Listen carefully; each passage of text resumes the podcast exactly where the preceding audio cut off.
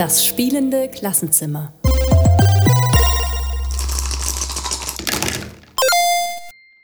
Hallo Nathalie, schön, dass du ähm, hier bist und dass wir uns heute unterhalten können. Ja, hallo, freut mich sehr. Danke für die Einladung. Im spielenden Klassenzimmer und ähm, wir wollen uns heute ein bisschen über spielebasiertes Lernen natürlich unterhalten und was du damit zu tun hast sozusagen. Und ich würde vorschlagen, zu Beginn vielleicht, ähm, bevor wir ins Thema einsteigen sozusagen, Nathalie, wer bist du und was machst du? Ja, also ich bin Leiterin am Zentrum für angewandte Spieleforschung an der Universität für Weiterbildung in Krems. Ähm, wer nicht weiß, wo Krems liegt, das ist so eine Stunde entfernt von Wien. Ähm, und äh, unser Zentrum ist am Department für Kunst- und Kulturwissenschaften angesiedelt. Ähm, meine Aufgabenbereiche sind da eben neben der Zentrumsleitung auch die Lehrgangsleitung. Äh, ich glaube, über die Lehrgänge werden wir heute auch ein bisschen sprechen. Und äh, dann bin ich auch in unterschiedlichen Forschungsprojekten involviert. Äh, seit 2014 arbeite ich schon am Zentrum und ähm, seit 2019 habe ich die Leitung. Und äh, vom Background her bin ich äh, Bildungswissenschaftlerin, habe mich dann im Laufe der Zeit immer weiter eben im Bereich Medienpädagogik und dann eben ganz intensiv eben im Bereich äh, Game Studies äh, spezialisiert, beziehungsweise Game-Based Education, Educational Game Design und äh, Gender im Kontext der digitalen Spielkultur. Habe dann auch 2012 tatsächlich bei uns studiert, so bin ich eigentlich ans Zentrum gekommen, äh, habe Game Studies studiert und bin geblieben sozusagen. Super, da sind ja gleich eine Menge, Menge Stichworte dabei, wo ich jetzt direkt nachhaken könnte, aber vielleicht vorweg erst nochmal eine Frage so, ähm, wie du persönlich zum, zum Lernen mit Spielen stehst oder ja, welche Erfahrungen du damit gemacht hast. Ja, also ich glaube, äh, wenn man sich intensiver mit dem Thema auseinandersetzt, wird man sehr schnell feststellen, dass Lernen und Spielen ja untrennbar miteinander verbunden sind. Also ich würde jetzt sagen, es, gibt kein Spielen ohne Lernen und das ist ja auch das Schöne daran. Ähm, und äh, für mich natürlich insbesondere sehr spannend, äh, sich anzusehen, wie fun funktioniert Lernen denn eigentlich in Spielen oder welche Lernräume ermöglichen Spiele oder welche, wie, wie stehen Lernerfahrungen im Kontext von Spielerfahrungen? Also das sind alles sehr, sehr spannende Fragen und ähm, da haben eben Spiele, äh, also Spiele bieten einfach eine wunderbare Voraussetzung, um zu lernen. Also ein, ein, ein Punkt ist da zum Beispiel, man darf Fehler machen. Ja, das ist auch etwas, was ja bei uns äh, auch in der Schule ja oft nicht so gern gesehen wird und nicht so hoch gelobt wird sozusagen. In Spielen gehört das Fehlermachen einfach dazu und im besten Fall motiviert uns motivieren uns unsere Fehler einfach neu zu starten, neu anzufangen und so weiter. Und dann ist Spielen ja auch immer Probleme lösen, Herausforderungen zu meistern und um das zu können, ähm, um diese Herausforderungen zu meistern, muss ich etwas können, lerne ich in dem Prozess sozusagen etwas. Und das ist natürlich sehr, sehr spannend, sich das aus dem Kontext dann eben auch anzusehen. Mhm. Finde ich persönlich auch, sehe ich ganz mhm. genauso. Ähm, jetzt hast du vorhin äh, bereits erwähnt, dass du das äh, Zentrum für angewandte Spielforschung leitest und dass ihr da eben bestimmte äh, Lehrgänge habt. Ähm, das jetzt denke ich mal, auch interessant für, für unsere Zuhörerinnen und Zuhörer, wenn sie sich vielleicht selber weiterbilden möchten in dem Bereich. Kannst du vielleicht, um jetzt mal darauf einzugehen, ein so einen Studiengang beispielhaft uns mal vorstellen? Oder gibt es verschiedene, die interessant wären? Könnten wir uns da vielleicht einen rauspicken? Genau, also grundsätzlich, wir sind momentan in der Situation, dass wir unsere Curricula neu einreichen. Also die Studiengänge, die momentan noch auf der Webseite sind, die werden jetzt dann nicht mehr starten im Herbst, sondern im Frühjahr 2024 startet ein sehr tolles neues Programm, eben angepasst an eine neue Universitätsgesetznovelle. Deswegen gibt es die große Überarbeitung. Da haben die Masterlehrgänge dann 120 ECTS, momentan sind es noch 90 ECTS, hat natürlich auch viele Vorteile. Und ähm, ein Lehrgang, der natürlich jetzt für unsere HörerInnen sehr spannend ist, äh, ist der Lehrgang Medienspielpädagogik, der sich eben explizit an ähm, Pädagoginnen, äh, sehr stark auch an Lehrpersonen richtet. Ähm, und auch wenn wir jetzt diesen Lehrgang mit Medienspielpädagogik in Zukunft nicht mehr haben werden, werden wir einen anderen Lehrgang haben, der eben dann eben diese Zielgruppe bedient und der nennt sich dann Game-Based Education. Also unter diesem Schlagwort wird man das dann finden, wobei wir dann eben einen großen Game Studies Lehrgang haben, äh, wo man dann eben auch äh, pädagogische Schwerpunkte setzen kann, dann zum Beispiel Game-Based Education oder mit anderen Fächern. Wir haben auch einen, einen Lehrgang in Zukunft, der nennt sich dann Game Design Theories and Practices. Das heißt, wenn Lehrpersonen sich zum Beispiel im Educational Game Design vertiefen möchten, passt es natürlich wunderbar, den Game-Based Education Lehrgang und den Game Design Schwerpunkt zu nehmen. Also so kann man sich das dann ganz gut zusammenstückeln. Aber wir können gerne grundsätzlich über die Inhalte reden, die jetzt beim Medienspielpädagogik zentral sind, die dann eben auch bei Game-Based Education zentral sind. Das, genau. das wäre super, genau. Also ich fände es zum Beispiel spannend, auch zu erfahren, aus welchen Perspektiven wird das Thema jetzt quasi mhm. da beleuchtet und, und was, ja, ist, wie du schon gesagt hast, gibt da Game Studies und dann gibt es noch die Pädagogik und ähm, das Game Design, einfach so viel. Insofern. Genau, ja, genau. Also einerseits äh, im Lehrgang sehr zentral ist natürlich dieses große Schlagwort Game-Based Learning. Und ähm, das ist ja auch ein Begriff, ich meine, das ist jetzt nichts Neues, äh, für dich sowieso nicht und für unsere Zuhörerinnen wahrscheinlich auch nicht, aber es ist ein Begriff, der ja auch oft ein bisschen ähm, differenziert oder halt unterschiedlich ähm, verstanden wird sozusagen, also ein bisschen schwammig definiert wird. Grundsätzlich kann man sagen, äh, wenn wir es jetzt übersetzen, es ist auf Spielen basierendes Lernen ähm, mal so übersetzt. Und da gehört natürlich auch dazu, das ist eben auch ein, ein äh, Unterrichtsgegenstand bei uns im Studium, sich auch einmal auseinanderzusetzen, okay, diese Fragen, wie funktioniert Lernen in Spielen, äh, was funktioniert das dann? Es gehört natürlich auch ganz stark dazu, sich mit dem Mediumspiel äh, überhaupt einmal auseinanderzusetzen. Da insbesondere natürlich auch mit digitalen Spielen. Ähm, weil ähm, wenn man sich den medienspezifischen Eigenschaften bewusst ist, sozusagen, kann man dann eben auch entsprechend weiterdenken, wenn es dann tatsächlich um Game-Based Learning Methoden geht. Und das zweite Stichwort ist eben die Methoden rundherum. Also äh, da geht es natürlich ganz stark um die Frage, ähm, wie kann ich da tatsächlich ein digitales Spiel, sei es jetzt ein Lernspiel oder ein komplett normales Spiel unter Anführungszeichen, ähm, in einen pädagogischen Kontext ähm, einbinden, verwenden? Wie kann ich da ein didaktisches Szenario drumherum bauen? Also da gibt's ja öfter noch ein bisschen den Irrglaube, dass wenn man jetzt ein Lernspiel hat, okay, dann ersetzt das quasi die Unterrichtsstunde. Ja, dem sollte natürlich nicht so sein. Also es ist ja immer wichtig, dass man hier auch einen, einen Rahmen schafft, äh, dass die Pädagoginnen natürlich trotzdem eine wesentliche Rolle hernehmen und auch ein bisschen diesen Transfer zu schaffen. Also wir sprechen da immer sehr gern von Transfer, zu schauen, okay, was passiert in Spielen, was lernen wir in Spielen sozusagen und wie können wir das dann eben auch ähm, auf andere Bereiche in unserem Leben dann auch übertragen. Und zu Game-Based Learning Methoden gehören natürlich auch ähm, äh, Methoden, wo vielleicht gar nicht im Unterricht gespielt wird, sondern äh, Spielinhalte thematisiert werden. Ja, also wo, wo jetzt zum Beispiel ähm, ein Referat über den Lieblingscharakter gehalten wird. Ja, also ganz simple Geschichten bis hin zu äh, komplexeren äh, Themenstellungen. Also da gibt es natürlich auch sehr viel. Das ist eben auch ein großer Punkt. Und ähm, auf was ich mich in letzter Zeit immer weiter ähm, fokussiere, ist das ganze Thema noch ein bisschen weiter aufzumachen und dann auch von Game-Based Education zu sprechen.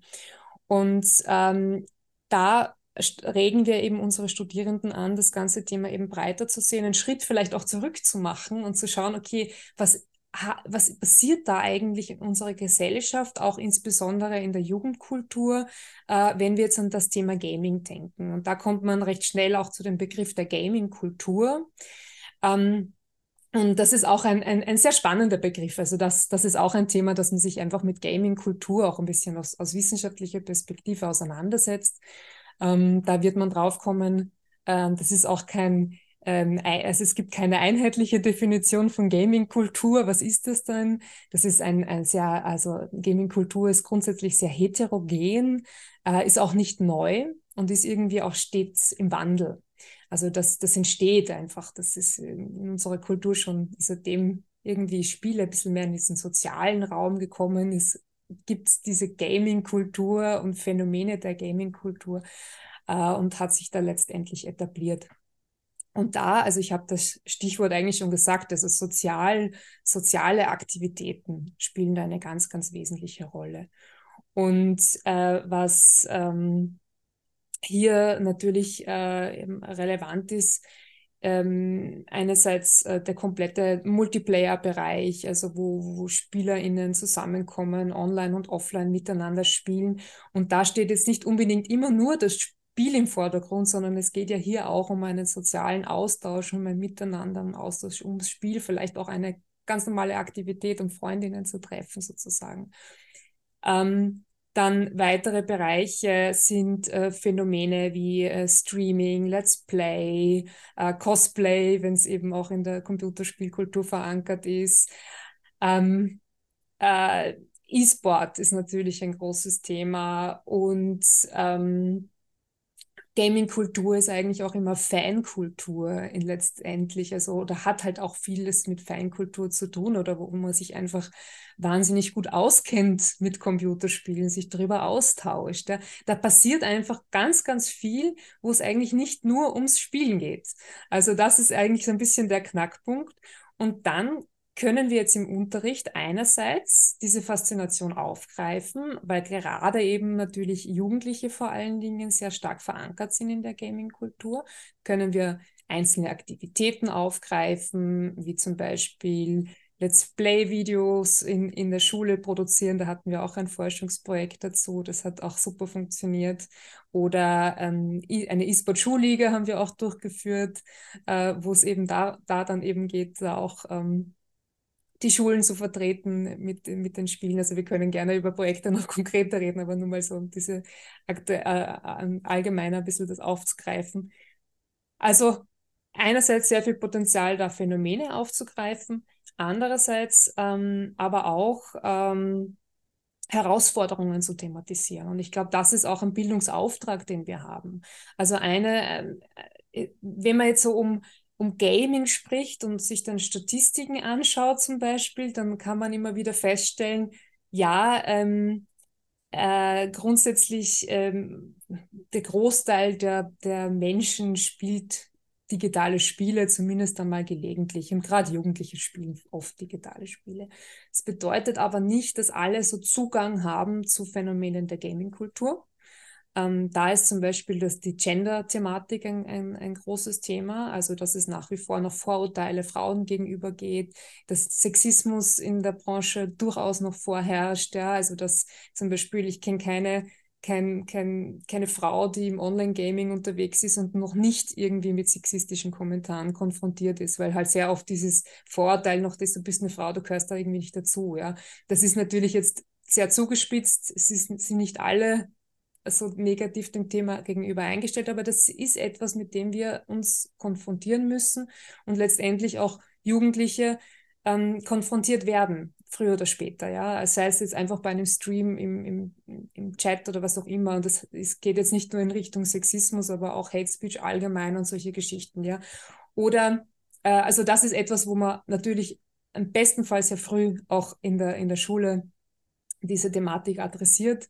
Andere ähm, äh, Thema ist natürlich auch, äh, sich die Spielerindustrie anzuschauen, sich anzuschauen, wie entstehen Spiele, ähm, was wird in Spielwelten repräsentiert. Das ist auch etwas, was man wunderbar thematisieren kann. Ähm, Genau. Also jetzt habe ich kurz den Faden verloren. Einen dritten Punkt wollte ich noch sagen, aber komme ich sicher dazu. Aber genau, das hab... wollte ich noch sagen. Eins, eins wollte ich noch sagen.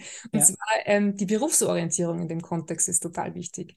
Also grundsätzlich, Kinder, Jugendliche wollen schon, das haben wir beim Stream IT-Projekt sehr gut gesehen, die wollen in der Volksschule schon äh, Sie möchten Streamerin werden, E-Sportler, sie möchten Let's Play-Videos produzieren und damit reich werden sozusagen oder Influencerin werden, vielleicht einen Podcast machen. Ja?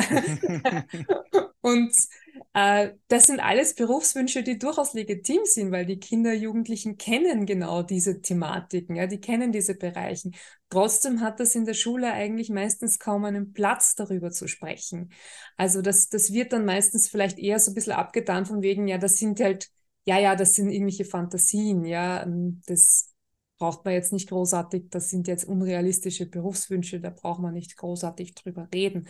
Letztendlich kann man aber über diese Berufswünsche sehr schön auf Interesse eingehen, ähm, man kann sie ja auch in die Richtung natschen, okay, welche Kompetenzen braucht man denn tatsächlich, um zum Beispiel äh, einen erfolgreichen Let's Play-Videokanal aufzumachen. Ja, da kommt man dann vielleicht drauf, dass man vielleicht irgendwas in Richtung Medienproduktion einmal studieren wird oder was auch immer. Ja, also da kann man sehr schön aufgreifen. Und wir haben damals im, im Streamer-T-Projekt auch mit Role Models gearbeitet, also professionelle YouTuberInnen, die ähm, zumindest einer war das sehr erfolgreich schon, also beide eigentlich und äh, die haben dann eben in der, äh, in der Klasse dann auch erzählt, äh, wie viel Arbeit da dahinter steckt, ja, und äh, was, was man denn da alles ähm, beachten muss. Dann haben wir dann so Pro- und Kontralisten gemacht und das alles wirklich mit, mit kleinen, also mit der Volksschulkindern, ja, also halt auch mit Älteren, aber mit der Volksschule hat es eigentlich am besten funktioniert. Also das sind alles so Themen, die, die in diesen ganzen großen Bereich Game-Based Education reinfallen und die natürlich auch im Unterricht äh, bei uns im, im Studium relevant sind. Ich finde es sehr spannend, einfach wie weit das Feld ist und es wird mir gerade erst so bewusst, was da alles so an Themen noch dranhängt, die einerseits relevant sind und andererseits so viele Möglichkeiten eröffnen. Mhm. Ähm, was ich mich da gerade frage, ähm, du hast jetzt vorhin schon das Wort digital gesagt auch. Ähm, der Fokus liegt schon auf digitalen Spielen oder äh, öffnet ihr den Raum gerade im Bereich Gaming-Kultur oder Berufsorientierung? Auch jetzt, äh, weil du vorhin gesagt hast, gibt es schon so lange, ne, die Gaming-Kultur sozusagen, kommen da analoge Spiele auch mit rein? Oder ja, schon. wie muss ich mir das vorstellen? Genau, also wir haben, wir haben schon durchaus, also der Fokus ist schon auf digital, digitalen Spielen, digitale Spielkultur. Aber das ist eigentlich eh untrennbar damit verbunden, sozusagen, dass man sich auch dem analogen Spiel hin, äh, hinwendet. Ja. Oder eben ein Bereich ist ja auch Educational Game Design, wo wir mhm. auch ähm, äh, ein, ein, Fach dazu haben. Und da ist es natürlich dann auch äh, wesentlich auch ganz am Anfang einmal auch analog zu arbeiten. Und, und ich finde halt gerade bei, bei ähm, Educational Games sind halt analoge Zugänge, sind natürlich sehr, sehr attraktiv und sehr zugänglich dann eben auch in der Schule. Und natürlich arbeiten wir dann eben auch jetzt nicht immer nur rein digital. Mhm, da, da würde ich mhm. gern gleich mhm. weiter drauf eingehen, aber du hast gerade gesagt, es ist untrennbar verbunden. Ich sehe es genauso. Aber warum denn? Also die Welten, also ich erlebe das manchmal schon noch so, dass manche Leute lieber Brettspiele spielen, analoge Spiele spielen und andere lieber digitale, aber für dich ist es selbstverständlich, dass das zusammengehört. Ähm, ich glaube einfach, wenn eine Faszination für, für spielerische Zugänge schon einmal da ist, ja, also für Spielen da ist, dann, dann hat man die Leute schon relativ, also wenn man jetzt zum Beispiel denkt, okay, man macht eine Aktivität mit Jugendlichen, ja, und ich weiß, okay, die ähm, Zielgruppe spielt sehr gerne digitale Spiele, dann werde ich ich, ich wage jetzt mal zu behaupten, werde ich sie auch schneller mal haben, dass sie ein, also äh, begeistert haben, dass sie ein Brettspiel spielen sozusagen. Ja, also ich glaube, das ist halt einfach diese Begeisterung fürs Spielen. Da gibt es jetzt nicht unbedingt diese, diese klaren Grenzen, würde ich sagen. Ähm, digitale Spiele sind halt zugänglicher. Und deswegen spielen mehr Leute digitale Spiele, weil man kann das auch wunderbar alleine machen. Und mhm. äh, für Brettspiele, ich sehe es ja bei mir selbst, ja, ich spiele wahnsinnig gerne Brettspiele, aber meistens ähm, findet man einfach nicht die Gruppen zusammen. Also das ist einfach eine, eine, eine, eine Koordinationsgeschichte, dass man dann halt, weiß nicht, vier Leute braucht, dass man was spielt. Also so spontan geht es dann auch wieder nicht. Und ähm, von dem her ähm, ist man dann halt dann auch also es ist, digitale Spiele sind zugänglicher. Das ist einfach irgendwie dann mhm. schneller. Bei, beim analogen Spiel muss ich auch ja. meistens erst meine Regel lesen und genau, das auch. einarbeiten. Ne? Ja, genau, man muss sich mehr einarbeiten, dann, dann braucht man da einfach grundsätzlich mehr Zeit. Das ist nicht einfach so schnell nehmen, eine Runde spielen, sondern es ist halt einfach mit Zeit verbunden. Ähm, und von dem her glaube ich, das ist halt deswegen, habe ich, äh, ich glaube auch, äh, ist schon ein bisschen länger her, dass ich mir die Zahlen angeschaut habe, aber das war vor zwei, drei Jahren, so Weihnachten oder so. Und da äh, hat man auch sehr schön gesehen, dass jetzt der Brettspielmarkt trotzdem noch extrem boomt und groß ist und eigentlich das einfach schön parallel ähm, passiert. Ähm, wichtig natürlich, ähm, dass auch Familien halt das beibehalten, Brettspiele mhm. zu spielen und, und mhm. analoge Spiele zu spielen. Ähm, ich glaube, viele machen es eh, aber ich glaube, das ist etwas, wo man auf jeden Fall immer noch mehr hinpushen könnte, zu sagen, ja, äh, gerade in Familien hat man die Chance, da hat man die Anzahl der Spielerinnen sozusagen, da hat man die Chance, ja. Mhm. Chance äh, so zu spielen, ist auch natürlich schön, ja. Genau. Mhm. Wie gesagt, für mich gehört das auch beides mhm. zusammen und es ist, ich finde es auch spannend, wie viel wie die Räume zusammenwachsen, sage ich mal so. Inzwischen mhm. gibt es ja ganz viele digitale Versionen von Brettspielen und umgekehrt erlebe ja, ich, genau. dass ganz viele neue Videospiele auch irgendwie Brettspielcharakter haben. Ich muss jetzt mhm. gerade an, falls du es kennst, an Marvel Snap denken. Mhm. So, so ein ja, Card Battler nennt man das. Ja, ich. ich. das ist mein überhaupt mein Lieblingsgenre. Ich spiele so viele Card Battle-Spiele und das genau. ist sehr genau, ja. Ja. Ähm, und ich glaube auch hybride Ansätze sind ja auch äh, relativ beliebt, ja sozusagen, oder auch für den Unterricht, da haben sie auch recht viel Potenzial, wo man einfach einen Teil einfach am Tablet macht und dann hat man ein Brettspiel dazu. Ähm, da gibt es natürlich auch einiges. Hm. Jetzt hast du gerade gesagt, ähm, ähm, dass gerade in diesem anderen Teil bei euch im, im, in den Lehrgängen, also wo es um Educational Game Design geht, also um Entwicklung von Spielen zu Bildungsthemen, sage ich jetzt mal so über, grob übersetzt, dass ihr da auch ähm, mit, mit analogen Sachen gerne anfangt. Mhm. Vielleicht kannst du darauf ein bisschen nochmal eingehen. Was, ja. was kann man bei euch da lernen, wenn man jetzt selber irgendwelche Lerninhalte als Spiele mhm. entwickeln will?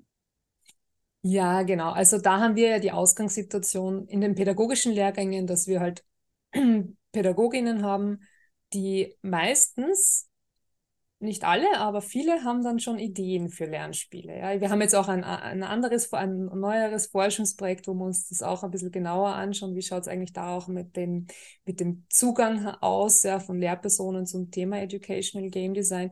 Die meisten haben Ideen, aber halt nicht das Know-how, dann tatsächlich äh, die Spiele umzusetzen oder halt auch weiter auszuarbeiten, äh, die Spielideen und äh, Gut, an Zeit mangelt es natürlich sehr oft, das ist eh klar, aber auch jetzt zum Beispiel auch am technischen Know-how, wenn es jetzt ein digitales Spiel sein soll. Und das Schöne bei uns im Lehrgang ist natürlich, wir haben halt dann die Studierenden, die sich dann dezidiert diesem Thema widmen möchten. Also die nehmen sich dann halt eben auch im Rahmen des Studiums Zeit. Und dann geht es äh, erst einmal darum, äh, irgendwie auch diese, diese, diesen, diesen Einstieg zu schaffen, okay, wie, wie, wie gehe ich das an? Wenn ich jetzt ein Spiel entwickeln möchte, ja, sei es jetzt analog oder digital sozusagen. Was sind denn die ersten Schritte? Und äh, im besten Fall hat man sich in einem vor, vorherigen Schritt schon ganz stark damit auseinandergesetzt, okay, äh, wie funktionieren Spiele, was ist, was ist jetzt der, was sind die Potenziale von, von digitalen Spielen zum Beispiel, wie funktionieren, also was sind da die medienspezifischen Eigenschaften. Also das ist natürlich ganz wichtig, dass man sich mit dem Medium zuerst einmal auseinandersetzt, bevor man in das Game Design hineingeht. Und äh, schöne Einstiegsübungen sind dann natürlich ähm, in einem Kurs macht ein Referent, ist jetzt äh, nicht mein Kurs, aber ähm, den haben wir schon auch sehr lange. Äh, da geht es äh, sehr stark ähm, darum, ähm, Spiele, die es schon gibt, zum Beispiel Monopoly, ja, bekannte Spielkonzepte, äh, zu modden sozusagen, ja, und einmal das äh, Spielziel zu ändern und zu schauen, okay, was sind denn da für, ähm, ähm, wie, wie müssen wir denn da die Spielregeln ändern, um ein anderes Spielerlebnis zu schaffen? Oder zum Beispiel beim Schachspiel, ähm, um ein ähm, äh, irgendeine andere Erfahrung zu machen, ja, keine Ahnung, ein Schwachspiel, das sich jetzt plötzlich um Diversität dreht oder was auch immer, ja, und zu schauen und dann ein bisschen ins Gedenken kommen, okay, wie könnte man da jetzt das Spiel sozusagen modden oder ein faires Monopoly zu machen, ja, wie könnte dieses Monopoly fair werden sozusagen. Also das sind dann so ähm, äh, so Schritte, die man da eben, äh, also so Übungen, die man anleiten kann, wo man eigentlich von, von Spielkonzepten ähm, ausgeht. War eh auch interessant, in einem Interview für das Forschungsprojekt letztens hat man auch eine, da habe ich, das auch eine Studierende von mir, äh, die hat mir auch sehr schön erzählt, dass sie eigentlich das schon äh, im Legasthenie-Training schon total lange macht, ja, dass sie einfach herkömmliche Spiele nimmt, wie Lotti Carotti oder so, und dann halt einfach Elemente einbaut, damit das dann für ihre, äh, für ihr Training funktioniert. Und äh, das sind halt einfach so wirklich super Beispiele, wo man sagen kann, da, da, da kann man relativ schnell ins Arbeiten kommen. Und ein anderer Punkt ist natürlich, ähm, auch wenn man jetzt äh, digitale Spiele ähm, erarbeitet, konzipiert, ist der erste Schritt ganz stark analog. Ja? Also viele machen dann vielleicht den, den Fehler, dass sie sich gleich hinsetzen möchten und sagen, ja, ich möchte irgendwas gleich programmieren oder ich nehme jetzt ein, es gibt ja ganz tolle Tools, mit denen man ja mittlerweile auch schon ohne viel Programmierkenntnisse Spiele umsetzen muss. Aber trotzdem es braucht immer so eine Prototyping-Phase quasi vorher, wo ich mir wirklich ein Spielkonzept überlege, wo ich ähm, Sachen ausprobiere, einfach mal mit Papierschnipseln und so weiter. Und da ist der Trick immer so schier wie möglich zu arbeiten sozusagen, weil dann verwirft man die Spielideen auch wieder, ja, weil wenn man dann alles schon so schön gestaltet hat, also bei zum Beispiel bei einem digitalen Tool und dann ist alles schon so schön, dann will man das nicht mehr hergeben.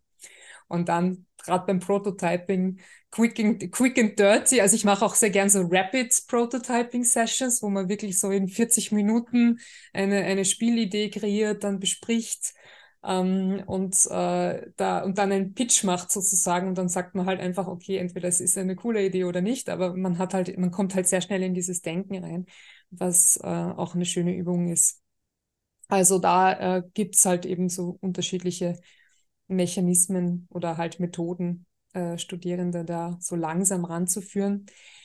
Ähm, ich sage immer ganz gern, äh, was äh, Jonas Linderoth, mit dem machen wir, machen wir auch ab und zu, laden wir ihn ein für einen Workshop, ich weiß nicht, ob du den kennst, ja. ähm, eben im Educational Game Design auch sehr stark verankert und er hat das immer mal so schön gesagt, ähm, dass äh, Educational Game Design ja eigentlich die Königsdisziplin vom Game Design ist, ja, und, und das ist ist ja auch so, ja. Es ist einfach, ähm, man hat einfach so viele Anforderungen an Educational Games. Man möchte Lernziele und Spielziele verknüpfen. Man möchte, äh, man braucht dann auch noch Games, die vielleicht im besten Fall wirklich in, im, im Unterrichtskontext tatsächlich gut einsetzbar sind ähm, nicht zu lang, nicht zu kurz und so weiter. Und dann, wenn man jetzt wirklich mal ernsthaft da ins Development reingeht, äh, Geld schaut da meistens auch nicht raus. mhm. Also es ist wahnsinnig schwierig, Educational Games wirklich gut zu vermarkten und dann, dann, äh, dann da irgendwie ähm, an, an die SpielerInnen bringen, wobei das natürlich bei normalen Spielen auch ein Thema ist. Also das ist eben so eine Sache. Ein, ein Bereich, wo halt Lehrpersonen ähm, immer viel Erfahrung mitbringen, ist die Gestaltung von Quizspielen. Also das ist etwas, was alle Lehrpersonen können und natürlich auch die SchülerInnen mögen und, und es wird auch immer gut aufgenommen und ist durchaus legitim. Ähm, aber ich gebe dann immer die Regel, äh, wenn es jetzt zum Beispiel bei so einem Rapid Prototyping Workshop ist, die, die einzige Regel ist dann, es darf kein Quizspiel sein. Weil sobald es ein Quizspiel wird, sitzt man sich dann eigentlich gar nicht mehr so sehr mit, dem, mit den Spielmechaniken auseinander, sondern arbeitet halt einfach Wissensfragen aus und äh, in Spiele haben halt, also ich würde sagen, das Potenzial von, von Spielen liegt jetzt nicht unbedingt in der Wissensvermittlung, sondern eigentlich in der Vermittlung oder in der Ermöglichung von Erfahrungen. Ähm, und ähm, da müssen wir eigentlich hin im Educational Game Design. Aber das ist eben so ein Umdenken, was da auch stattfinden muss. Da gibt es vielleicht doch einfach andere Spielgenres, die sich mehr anbieten als Quizspiele, wenn man das jetzt mal so als Genre nimmt. Ich ja, denke ja, jetzt spontan ja. an, an Rollenspiele oder sowas, wo ich wahrscheinlich einen viel breiteren Erfahrungsraum Genau, also im kann. Grunde, im Grunde jedes, jedes andere Genre beziehungsweise jedes richtige Spiel. Man könnte jetzt sagen, okay, Quizspiele sind mehr so Tests und jetzt nicht unbedingt, also kommt darauf an, wie man es wie einsetzt, aber alle das Gute bei Spielen ist ja, das ist auch so etwas, was ich versuche zu vermitteln, dann so, also so als Gedankenansatz, so dass bei Spielen haben wir ja die Möglichkeit, eigentlich immer Entscheidungen zu treffen. In kleinen oder großen Rahmen, aber wir haben, wir sind interaktiv, wir können entscheiden, ja. machen wir dieses oder jenes. Also so linear ist ja fast nichts, dass man einfach nur geradeaus geht sozusagen, dann kann man schon mal thematisieren, ist das überhaupt noch ein Spiel? Sonst spielt sich das Spiel sozusagen alleine, ja. Genau, ne? genau. Das heißt, dieses Entscheidungen treffen ist wahnsinnig wichtig. Und dann eben auch, und das ist das Schöne in, von so Spielen, man, man erfährt ja auch relativ unmittelbar äh, die Konsequenzen einer Entscheidung sozusagen. Also wie wirkt sich meine Entscheidung auf das Spielsystem aus? Und wenn ich es jetzt dann noch schaffe, die Lernerfahrung da hineinzupacken, ja, dass ich irgendwie, äh, indem ich mich äh, mit den Spielmechaniken auseinandersetze, letztendlich dann auch mit dem Lernstoff jetzt mal so ganz grob gesagt auseinandersetze, wenn das sehr schön integriert ist und Hand in Hand geht, ähm, wenn ich versuche, also wenn das Problem, das ich im Spiel versuche zu lösen, äh, mir etwas, also die Lerninhalte quasi äh, verpackt sozusagen, dann bin ich schon auf einem ziemlich guten Weg. Ähm, aber das ist eben etwas, wo man halt da sehr gut ähm, das, das auch integrieren muss und arbeiten. Also Verstehe ich das äh, richtig, dass das quasi die, die Tätigkeit, die ich im Spiel mache, was ich jetzt so unter Spielsystem verstanden habe oder die Entscheidung, die ich treffe, dass die einfach möglichst gut abgestimmt ist mit dem, was gelernt werden soll. Dass, dass da irgendwie eine Art von, von Verbindung genau. besteht. Also die Lernerfahrung, also man, dass man eben wirklich die Spielerfahrung als Lernerfahrung wahrnimmt, sozusagen. Ja. Mhm. Und ähm, da, da, ich finde nach wie vor die, ähm, ich weiß nicht, ob du äh, Lure of the Labyrinth kennst, das ist ja schon ein sehr altes Beispiel, äh, leider damals in Flash umgesetzt, deswegen ist es oh. nicht mehr, hm, ist äh, von Scott Osterwell am, am, MIT entwickelt worden unter anderem. Mhm. Und ähm, für mich nach wie vor ein, äh, ein wunderbares Beispiel für Mathematik-Lernspiele. Ja? Und gerade bei Mathematik-Lernspielen hat man halt sehr oft diese quizbasierten Ansätze, wo es ja eigentlich mehr oder weniger dann immer nur ums Abprüfen geht oder ein bisschen Chocolate-Covered Broccoli sind. Ja. mhm. Aber ähm, das Lure of the Labyrinth ist einfach so super umgesetzt. Also es ist im Endeffekt so eine, also ein bisschen so vom Stil, um, die Zwischensequenzen ist so ein Comic-Stil, äh, die Story ist, man ähm, äh, hat sein Haustier oder verloren und äh, oder das ist halt verschwunden und dann kommt man drauf, oh je, das ist in einer Monsterfabrik oder so und die Monster haben das entführt oder was auch immer. Und dann muss man sich quasi in diese Monsterfabrik hineinschleichen, muss sich quasi als Monster ausgeben, verkleidet sich als Monster sozusagen und kommt dann von einem Raum in den anderen und in jedem Raum ist man mit einer, einer Maschine konfrontiert. Und man muss eben, äh, ähm, damit man nicht auffällt, dass man ja kein Monster ist, muss man diese Maschine betätigen, so tun, als ob man dort arbeitet. Und das Ganze ist dann so gut verpackt, weil indem man sich ähm, mit den Mechanismen der Maschine auseinandersetzt, weil da wird nicht gesagt, wie es funktioniert, sondern ich setze mich mit dem Spielsystem auseinander, mit den Spielmechaniken auseinander, schaue, wie funktioniert das Ganze und dadurch ähm, lerne ich letztendlich mathematische Regeln. Also durch Trial and Error, ich versuche, ich schaue und dann komme ich drauf, aha, so könnte das gehen, ja. Und nachher ist dieser Erlebnis, ah, okay, so funktioniert Mathematik, ja. Und mhm. das sind einfach so, äh, das ist so ein wunderbares Beispiel für einen Ansatz, wie es eigentlich funktionieren könnte. Das, Spiel ist jetzt schon wirklich Jahre, Jahre alt. Ja, wie gesagt, mhm. damals Flash. Ich hoffe, sie machen es irgendwann einmal eine neue Version, wobei es jetzt äh, insofern nicht veraltet ist, weil es halt so ein schöner, also so ein Comic-Stil ist und mhm. von dem her, das könnte man locker äh, neu auflegen. Aber ähm, das ist halt einfach ein gutes Beispiel, wie es halt funktionieren kann. Also, dass man sich eben auch mit den Spielregeln auseinandersetzt, mit dem Mechanismus, mit dem System auseinandersetzt. Indem ich das mache, habe ich meine Aha-Erlebnisse sozusagen. Ähm, funktioniert in dem Fall. Und andererseits, äh, wie man halt Educational Games aussehen kann, ist, ähm, dass damit halt auch Erfahrungen geschaffen werden können. Erfahrungen, die vielleicht anderweitig nicht möglich sind. Und äh, äh, das geht natürlich in, in allen Spielen, ja. Also das, da brauche ich jetzt kein dezidiertes Lernspiel, sondern alle Spiele geben mir Erfahrungen, die dann nachher im Unterricht thematisiert werden können. Wenn ich jetzt äh, ein, ein Educational Game designe, äh, kann ich ja explizit darauf abzielen, eine bestimmte Erfahrung zu vermitteln, äh, die dann nachher dann eben im Unterricht dann auch besprochen werden kann. Hm ist sehr spannend. Äh, ich muss gerade nochmal zurückdenken, was du eingangs gesagt hast mit der Maschine, die du gerade beschrieben hast. Da kann ich dann natürlich auch Fehler machen und einfach ausprobieren, wie du es auch gesagt hast. Genau, und ja. so, so, ja, das, was man so sagt über Spiele, einen sicheren Raum quasi, das mhm. ausprobieren und dabei erlernen. Genau. Und sehr handlungsorientiertes, problemorientiertes ähm, Lernen ist es im Endeffekt. Ja.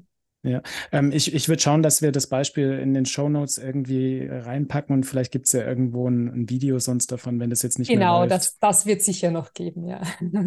genau. Ähm, Ja, super spannend. Ähm, so, so Spiel erleben, ist das so ein Thema? Also äh, vorhin beim, beim Thema Gaming-Kultur kam das auch ein bisschen zur Sprache. Jedenfalls habe ich so verstanden, was, die, was, als du gesagt hast, die ganzen sozialen Aktivitäten drumherum und die ganzen Erfahrungen, die man macht. Ähm, Spielerleben ist so ein Begriff, der mir zuletzt immer wieder durch den Kopf gegeistert ist. Eigentlich geht es ja gar nicht so wirklich um die, wie soll man sagen, um das Produkt oder das, das Medium, das Spiel, sondern eigentlich um die, um die Spielerfahrung, die alle damit machen. Mhm. Ähm, und, und genauso könnte man ja auch sagen, beim Lernen geht es eigentlich gar nicht nur so um die Sachen, die da konkret passieren, sondern um die Lernerfahrung. Ist das so ein Thema, das irgendwie auch ich weiß jetzt nicht äh, genauer. Ja, ja, na schon. Es ist für mich so schwer greifbar. Es ist nur so ein, mhm. was bei mir im Kopf gerade mhm. so rumgeistert. Kann man sich damit auch auseinandersetzen? Ja, also du meinst, dass einfach auch rundherum einfach auch sehr viel passiert, gell? So, oder, oder was, was möchtest du sagen? Ja, auch so, dass, dass, dass es um diese gemeinsame Erfahrung geht, mhm. um was, was dieses Produkt mit uns macht, wie ich mich als Spielerin mhm. und Spieler aufs Produkt einlasse, dass damit, da schwingt für mich auch mit, dass man gewisse Erwartungen hat an so ein Spiel. Und wenn wir jetzt gerade über, über Schule und Unterricht sprechen, der Begriff Spielfeld, dann sind ganz oft schnell Erwartungshaltungen da. Jetzt machen wir ein Spiel. Äh, jetzt arbeiten wir zum Beispiel mhm. nicht, vielleicht in dem mhm. Rahmen, setzt ja, man sich damit ja. auch auseinander? Ja, ja, natürlich, ja. Und es ist ja immer wieder so ein bisschen die Frage, ähm, wobei ich, ich, ich, so das Gefühl habe, die Diskussion war früher ein bisschen stärker verankert, wenn man jetzt rund um Game-Based Learning ähm, sich dreht, äh, als jetzt, war immer die Frage, naja, äh, ist es dann auch noch freiwilliges Spielen, ja? Also ist es dann so noch was, Spielen, genau, ja. wenn ich jetzt äh, den SchülerInnen sage, okay, ihr müsst das jetzt spielen, sozusagen, ja. Aber letztendlich ähm, würde ich es jetzt nicht so streng sehen. Ja, ich meine, entweder es wird angenommen oder nicht. Und wenn man dann in der Spielhandlung drinnen ist, dann hat man eh alles, was ein Spiel bieten kann, sozusagen.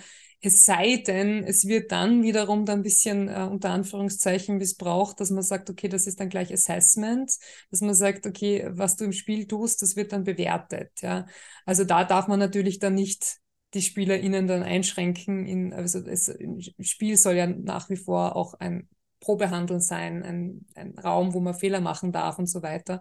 Das heißt, ähm, da könnte man dann natürlich da irgendwie so ein bisschen in die falsche Richtung gehen, wenn man sagt, okay, das sieht man jetzt dann trotzdem als Test sozusagen.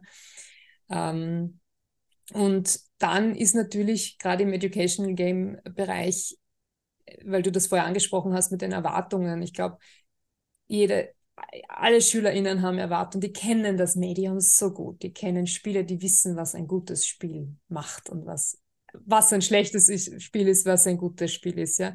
Und die können diese Chocolate-Covered Broccoli sehr gut identifizieren, sozusagen. Also Spiele, die dann von außen irgendwie als Spiele daherkommen und letztendlich nur Tests sind, sozusagen. Wobei ich mag Brokkolis, deswegen ist der Begriff ja eigentlich gemeint. ich, ich habe irgendwo mal auch von äh, Spinach Sunday gehört als weiteren Begriff, aber ich glaube nur in England, bei uns habe ich den Begriff noch nicht gehört. Genau, ja. Ähm, das heißt, äh, da muss man natürlich auch damit rechnen, dass äh, wenn man, nur, nur weil es jetzt heißt, okay, es ist ein Spiel, heißt das nicht automatisch, dass das jetzt angenommen wird, ja. Ähm, weil es kann halt ein Spiel sein, das ähm, den SchülerInnen eben nicht gefällt. Oder es kann ein, äh, es ist, man kann auch nicht davon ausgehen, dass alle SchülerInnen gerne spielen. Also es gibt sicher welche, die das vielleicht ein bisschen weniger, äh, ein bisschen mehr ablehnen. Da hat mir auch eine Studentin erzählt, äh, letztens, ähm, die hat, die unterrichtet, ähm, ich glaube in Deutsch hat sie das gemacht und sie hat dann eben äh, den Versuch gestartet, äh, äh, sie durften sich eben äh, äh, Bücher als Lektüre auswählen oder ein Spiel. Und ein spezifisches Spiel, ich weiß aber jetzt leider nicht welches. Und dann haben tatsächlich nur zwei in der Klasse das, das Spiel ausgewählt. Ja, als, und da hat sie sich gedacht, wow, voll, voll, innovativ und super, was sie hier macht. Und dann haben dann trotzdem nur zwei, aber vielleicht auch, weil, weil SchülerInnen ja oft auch nicht gewöhnt sind, das eben auch als Lernmedium äh, zu verwenden und, und äh, auch anzusehen, weil das ja oft dann nicht ähm, den, den SchülerInnen vielleicht gar nicht bewusst ist, dass das eben auch ein, ein Lernstoff sein, sein kann, sozusagen, ja, oder ein Lerngegenstand sein kann. Das ähm, könnte sein. Ja, vielleicht hat es auch am Spiel gelegen, ich weiß es nicht.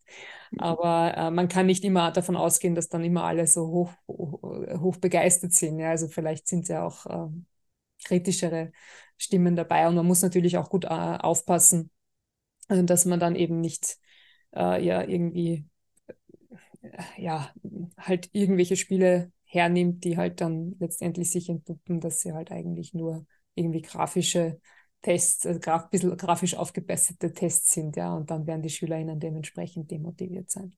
Mhm. Genau.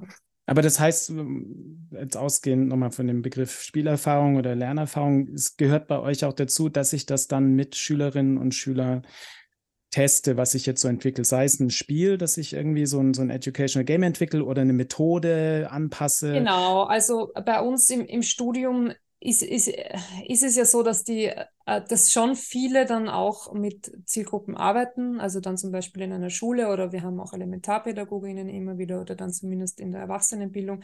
Aber wir haben immer wieder welche auch dabei, die jetzt äh, nicht mit, mit, ähm, mit SchülerInnen oder mit Jugendlichen oder so arbeiten und da eigentlich keine Möglichkeit hätten, das auszuprobieren. Das heißt, äh, diese, dieser Punkt, wo es dann darum geht, äh, Methoden auszuarbeiten und auszuprobieren, kann dann nicht immer verpflichtend sein, sozusagen. Mhm. Also das muss man natürlich ähm, ähm, besprechen, wobei wir natürlich ähm, dazu anregen und sagen, okay, wenn es jetzt darum geht, ein Spielkonzept zu entwerfen, eine Methode zu entwerfen, probiert es wenigstens irgendwie im kleineren Rahmen mit FreundInnen, mit Familie oder was auch immer aus, damit man so ein bisschen einen iterativen Ansatz hat. Mhm. Das wäre also extrem wichtig im Educational Game Design. Und äh, was im Studium äh, ein äh, Pflichtbestandteil ist, ist auch eine Projektarbeit. Das mhm. ist in, in neuen Studiengängen genauso. Und äh, da äh, soll dann eben ein Praxisprojekt umgesetzt werden, ähm, in einem größeren Ausmaß und tatsächlich dann eine, zum Beispiel Pädagoginnen machen das halt dann sehr gerne, dass sie dann eine Game-Based Learning-Methode erarbeiten, konzipieren und auch ausprobieren oder ein Educational Game entwickeln. Wir hatten letztens von ähm, äh, Luxemburger äh, StudentInnen äh, ganz ein tolles Beispiel. Die haben auch ein so ein hybrides ähm, ähm, Rollenspiel sozusagen, so ein äh, Tabletop-Rollenspiel äh, entwickelt, wo man eigene Charaktere dann gestalten kann, da so ein bisschen so individuelle ähm, äh, Perspektiven reinbringen kann und sich dann eben auch selbst Stärken und Schwächen und, und, und Stärken vor allen Dingen geben kann, so Superpowers. Und dann äh, gab es, also die Spielmechanik wiederhole ich jetzt nicht so ganz, aber mhm. es war halt wirklich, wirklich super. Ich glaube, man kann sich vorstellen. Und, so. Genau, und ähm, Gleichzeitig haben sie dann auch äh, mit Twine, kennst du sicher, also eben, äh, wo man so interaktive Stories ähm, erstellen kann, äh, haben sie dann ähm, die, die Background-Story äh, entwickelt. Das heißt, wenn man im Spiel weitergekommen ist, hat man halt dann am Beamer äh, über das halt, über Twine dann halt eben so diese, diese Story gehört und je nachdem, wie man sich, wie der Spielverlauf war, ist es halt dann dort weitergegangen. Also wirklich ganz schöne Kombination und das haben sie eben äh, entwickelt, dann mit den SchülerInnen ausprobiert, dann auch wieder ähm, das Ganze dokumentiert, ein bisschen am Spielkonzept gefeilt. Und letztendlich haben sie halt ein, ein tolles Spiel, äh, was sie sicher jetzt weiterhin im Unterricht verwenden werden. Ähm, oder Escape Rooms sind schon entwickelt worden, klarerweise. Mhm. Ist auch ein sehr beliebtes Genre. Also das sind dann so Sachen, wo dann natürlich dann schon in der Praxis was ausprobiert werden soll und dann auch wirklich entwickeln. Aber bei den kleinen Hausarbeiten und kleinen unter Anführungszeichen, dann ist das vielleicht äh, nicht immer so der Fall, dass man dann wirklich äh, direkt dann mit der Zielgruppe arbeiten kann. Mhm. Aber man kann man kann praktische Erfahrung sammeln und dann, also mir persönlich geht so, das ist ja doch immer nochmal ein Unterschied. Ich glaube, es geht vielen Leuten so, wenn man eine Idee hat und ein Konzept und den, das dann in einen Prototyp überführt und den dann testet, dann kommen plötzlich ganz andere Dinge raus. Ja. Oder man merkt, ja, die, die, die Erfahrung, die man da jetzt geschaffen hat, ist halt doch ein bisschen eine andere. Und dann, wie du vorhin gesagt hast, dann geht das iterative Arbeiten genau, ja. los. Ja, das ist ganz wichtig. Testen, testen, testen. Das ist so wichtig ja. das Balancing hinkriegen. Also ich spreche aus Erfahrung. Das ist, das ist dann die meiste Arbeit eigentlich dann oft, das gut zu machen. Ja. ja. Ähm, jetzt, jetzt mal angenommen, wir haben hier im Gespräch ein bisschen Interesse geweckt für, für uh, eure Angebote, auch für eure Lernangebote. Ähm, an, an wen ist das jetzt nochmal genau adressiert? Oder was muss man mitbringen, sage ich mal, wenn man bei euch eine, eine Weiterbildung angehen möchte? Genau, also grundsätzlich, ähm, ich kann jetzt einmal äh, ein bisschen breiter sprechen, also Game Studies, also wie es in Zukunft dann eben auch sein wird äh, mit dem Game Studies Master, mit den Schwerpunkten. Äh, es gibt die Möglichkeit einerseits ähm, entweder äh, mit Kurzprogrammen einzusteigen, also Certified Programs, die haben dann 24 ECTS. Da könnte man dann zum Beispiel nur den Game-Based Education Lehrgang machen mit 24 ECTS. Da sind dann die Zulassungsbedingungen nicht so hoch gesetzt, also da braucht man auch keinen Bachelorabschluss. Aber für den Master wird man dann in Zukunft einen Bachelorabschluss brauchen. Momentan ist es bei uns an der Uni noch nicht immer äh, der Fall. Mhm. Äh, aber in Zukunft braucht man dann für den Master einen Bachelor. Ähm, und äh, das ist mal die formalen, das sind die formalen Voraussetzungen.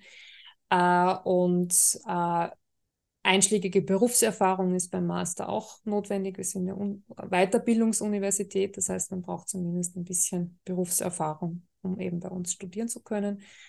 Ähm, und natürlich äh, die Zielgruppe bei Game Studies oder auch bei Game-Based Education ist ja sehr vielfältig. Auch das Forschungsfeld ist sehr interdisziplinär, sehr vielfältig. Also wir haben Studierende, die aus allen möglichen äh, geisteswissenschaftlichen Richtungen kommen, aus der Kulturwissenschaft, aus Geschichte, Architektur, wen haben wir da alles? Ähm, teilweise Leute, eh, die mehr im Game Design verankert sind, das auch. Dann natürlich äh, PädagogInnen aus allen Feldern. Also es ist wirklich eine sehr äh, äh, vielfältige Zielgruppe. Das heißt, da sind von den formalen Voraussetzungen, können wir da relativ offen sein, was halt auch die Bachelorabschlüsse dann zum Beispiel äh, betrifft. Äh, es wird aber dann natürlich im Bewerbungsgespräch dann genau geschaut, äh, woher kommt das Interesse vom Studiengang, welche Vorerfahrungen nimmt man mit, wo kann man anknüpfen. Und das ist das Schöne gerade bei Game Studies, dass man da einfach super äh, mit unterschiedlichen Disziplinen das verknüpfen kann und da sich halt eben eine schöne, eine sehr wertvolle Spezialisierung eben erlangen kann. Also auch im Hinblick auf den Arbeitsmarkt ist das natürlich sehr spannend, dass man hier dann ähm, ich zum Beispiel habe Bildungswissenschaften studiert, habe dann Game Studies studiert und es passt halt dann wunderbar, dass man hier dann eben auch äh, so auch einen, einen, einen ganz klaren Forschungsschwerpunkt setzt innerhalb einer Disziplin sozusagen. Und was äh, Studierende oft glauben, wenn sie Game Studies hören, äh, dass sie programmieren können müssen. Mhm. Äh, dem ist nicht so. Also auch das wäre jetzt auch noch eine Frage. Ja, genau. Ja, also da kann ich äh, beruhigen. Man muss nicht programmieren können. Es gibt äh, äh, schon, äh, momentan haben wir auch ein, so ein Einführungsmodul in Unity, dass man sich eben auch mit so einer Spielengine auseinandersetzt. Wir, wir haben es jetzt noch nicht genau äh, ausgelotet, wie wir es in Zukunft machen werden, aber in Zukunft werden auch ganz stark im Zentrum stehen, äh, so äh, Low-Coding, Zero-Coding. Ähm, ähm, Tools, die man dann eben heranziehen kann, wenn man Spielkonzepte dann auch umsetzen möchte äh, wie eben äh, RPG Maker oder Twine oder ähm, Scratch oder was auch immer, ja, die natürlich für Lehrpersonen dann auch recht attraktiv sind, äh, sich da auch weiter einzuarbeiten. Ähm, und äh, dann ist es nämlich sehr, also sehr stark dann auch fokussiert auf äh, Konzeption, also Game Design im Sinne von Konzeption, eben auch sich zu verstehen, okay, welche unterschiedlichen Elemente sind einfach relevant, wenn ich ein Spiel äh, äh konzipiert. Man schnuppert dann auch ein bisschen auch in, in ähm, Game Studios rein. Also wir haben auch so eine Indie-Game Studio Tour hätten wir geplant und solche Geschichten, ja, dass man sagt, okay, man setzt sich sehr intensiv mit diesen Feldern auseinander, aber es ist Game Studies nach wie vor. Es ist nicht Game Development. Mhm. Für Game Development gibt es andere technische Ausbildungen. Ne?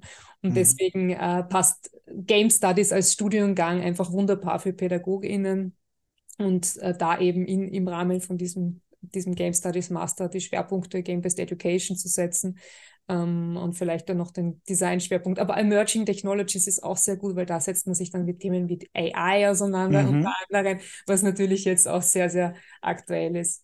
Und wirklich alles so aufbereitet, dass eine breite Zielgruppe angesprochen wird. Also das ist für uns immer sehr wichtig, dass wir jetzt da nicht irgendwie nur hoch, also nur Leute mit Informatikstudium ansprechen. Also das ist auch nicht unsere, uh, unser Ziel von, also Game Studies ist da anders verankert. Ja. Mhm. Genau. Spiele sind ja ähm, multimedial und wie du es gerade gesagt hast, sind interdisziplinäre Arbeit auch so. Wenn man, wenn Spiele erstellt werden, sind so viele verschiedene, ich sage jetzt mal Gewerke ja. da, daran beteiligt. Ähm, da kann man sich ja dann vielleicht auch auf was spezialisieren, was einem einfach mehr liegt. Und es ist eben nicht nur äh, Game Development oder, oder Programmieren, wobei das schon enorm wichtig ist. Genau, ja, genau. Aber dann, dann muss man was anderes machen, wenn man programmieren lernen möchte, als bei uns ja. zu studieren. Aber jetzt, jetzt vielleicht ähm, so von meiner Seite als letzte Frage. Mhm. Ähm, jetzt hast du gerade AI angesprochen. Vorhin hast du gesprochen über, über Genres, die sich vielleicht nicht so, ja, wo man andere Genres nehmen könnte. Also das Quiz-Genre ist vielleicht nicht das, das ähm, ja, das beste Thema, um jetzt um, um Spiele zu entwickeln und sowas. Gibt es bestimmte, sage ich mal, Forschungsfragen oder Themenfelder, wo du sagen würdest, ah, da würde ich mich freuen, wenn jetzt ein Interessent, eine Interessentin kommt, mit den Themen, da sollte sich mal jemand beschäftigen. Oder die Frage, das wäre doch mal was Spannendes. Gäbe es da was, wo du jetzt sagen würdest, oh, da würde ich mich drüber freuen? Ähm, oder auch Gaming-Kultur, was du vorhin gesagt ja, hast. Ja, ne? genau. Also grundsätzlich, ich freue mich immer sehr, ähm, wenn Studierende sich äh, auch vermehrt dann eben Gender-Aspekten zum Beispiel widmen möchten im Rahmen Gaming-Kultur und das dann eben im Bildungskontext. Das ist eben sehr spannend, weil meistens das eben schon, also schon ein Interessensschwerpunkt von vielen Leuten ist, aber eben dann nicht der Bildungskontext so ganz stark im Zentrum liegt. Also das ist super spannend. Ähm, Natürlich haben wir jetzt schon äh, zwei, drei, glaube ich, Arbeiten, die in Richtung AI und, und mhm. äh, Schule gehen. Auch super spannend, ja, also auch da in, in die Richtung sich äh, weiter.